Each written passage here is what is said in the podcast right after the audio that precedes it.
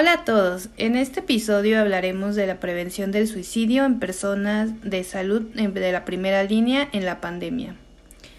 A continuación voy a presentar a Elena Castillo, quien es la experta en este tema y nos hablará un poco sobre la prevención de esta problemática. Hola Elena. Hola Persis, ¿cómo estás? Muy bien, gracias. ¿Y tú? Muy bien, muchas gracias. Qué bueno, es un gusto tenerte aquí. Gracias. para abrir conversación, primero, ¿por qué es importante hablar de esto? Mira, Persis, en la pandemia nos ha traído muchas complicaciones en la vida. No estábamos, creo, realmente preparados para esto. Pero yo lo que te quiero decir es que los médicos en particular, se habla que son profesiones de alto estrés y lamentablemente están en las profesiones con mayor riesgo suicida, así como los dentistas. Por eso es que es importante que si esta pandemia nos afecta, puede ser que se incremente este riesgo. Pues sí. ¿Y qué causas o factores de riesgo de esos que nos mencionas tienen los médicos? Mira, se habla que los médicos, en especial el género femenino, tienen más riesgos. Esto es porque la profesión misma tiene muchas exigencias. Se habla de una cultura médica en la cual eh, desde que somos estudiantes se hace mucha, se exige mucho, hay una exigencia importante, este, tanto de aprendizaje y posteriormente ya que los médicos se gradúan, tienen un tiempo de adiestramiento que se llama residencia, donde hay muchísimo más exigencias, tanto en tiempo, hay mucha fatiga, hay muchas cosas que aprender y esto también es un periodo de mucho estrés. Posteriormente, la exigencia, el manejo con personas y el continuo estudio lleva a, los médicos a siempre estar como manejando altos niveles de estrés, además su exigencia de vida, se exigen mucho, son personas que en general por lo mismo no se permiten una atención de salud mental oportuna y también te puedo decir que este lamentablemente em, ahorita con la pandemia pues hay mucho más exigencia y hay menos personal para atención. Ok, ¿qué factores ha traído el COVID a los médicos para que incremente el riesgo suicida? Fíjate que ya se describen de riesgos por la misma pandemia para la población en general y podemos tomar de ahí los que consideremos para este tipo de personal. Hay una sobrecarga de trabajo, hay una sobrefatiga, ya que como es sabido por todos, han fallecido muchos médicos. También este los médicos somos pocos, lo que es este la cuestión en atención de salud. Hay muy poco presupuesto para la educación de más médicos, parece que este año ya es mayor pero realmente es poco los médicos que hay a proporción para nuestra población. ¿Qué más hay? Hay el temor de ser infectado, aunque ha disminuido con las vacunas. Está el temor a infectar a sus familiares. Tú sabes que las vacunas no cubren el porcentaje al 100. Siempre queda un margen de posibilidad de infección y que esta la podamos transmitir a la familia. También, como he sabido, este, la cuestión de este alto manejo de estrés, porque el enfrentar tantas muertes trae algo también que me faltó mencionar. Hay mucho personal médico que tiene algún problema de salud mental, inclusive no diagnosticado, como puede ser ansiedad o depresión. Y muchos también un tanto podría decir que sí se manejan y ya pero esta situación ha traído más estrés. ¿sí? Creo que son los principales riesgos. Bueno, también podemos mencionar que el aislamiento, la poca posibilidad de continuar con sus vida de social, sus redes de apoyo, su familia, el aislamiento que conlleva esto. Y creo que serían muchos, muchos que nos abarcaría toda la población en general. ¿Sí? Pero exclusivamente para este personal podríamos mencionar que esos son muy grandes, ¿sí?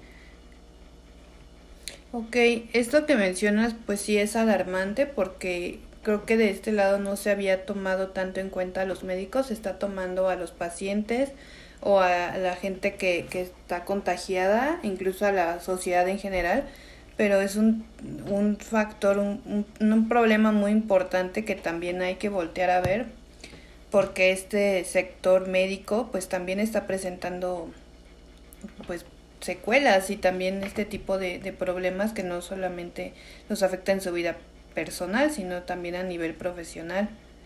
En este caso, ¿cómo, cómo prevenir el riesgo de suicidio en el personal médico? Se hablan de factores este, protectores que pueden ser personales y sociales. ¿sí? Muchos de estos factores protectores vienen de la misma capacidad del individuo, pueden ser aprendidos por la familia o también pueden ser este, desarrollados por sí mismo. Hablamos que si una persona tiene más redes de apoyo familiar, esta vivencia de la pandemia va a ser sobrellevada mejor. Si esta persona tiene, este, eh, es una persona que puede ser segura, que puede llevar, este, desarrollar y formular mejor solución a problemáticas, es una persona con visión positiva, es una persona que está acostumbrada a tener a resoluciones, a posponer la felicidad inmediata. O sea, todos estos resiliencia también, todo lo que conlleva una personalidad más fortalecida, en este caso le puede ayudar. Si en el caso que tuviera una enfermedad mental, llevar un buen tratamiento y llevar un buen control de la enfermedad también puede ayudar. En el caso de la sociedad, pues obviamente que todo el respeto y la vida digna, mantener los valores, llevar valores, por ejemplo, el respeto hacia la misma persona, su profesión, puede hacer que sea un factor protector, que se le reconozca toda su labor que está desempeñando, tanto por sus autoridades, por los institutos donde trabajen o por sus empleadores, así también por los mismos pacientes. Sé que esto nos conlleva a todos, pero realmente esta situación de estar enfrentando la muerte día a día, además de las pérdidas personales, pues hace más vulnerable a este profesionista.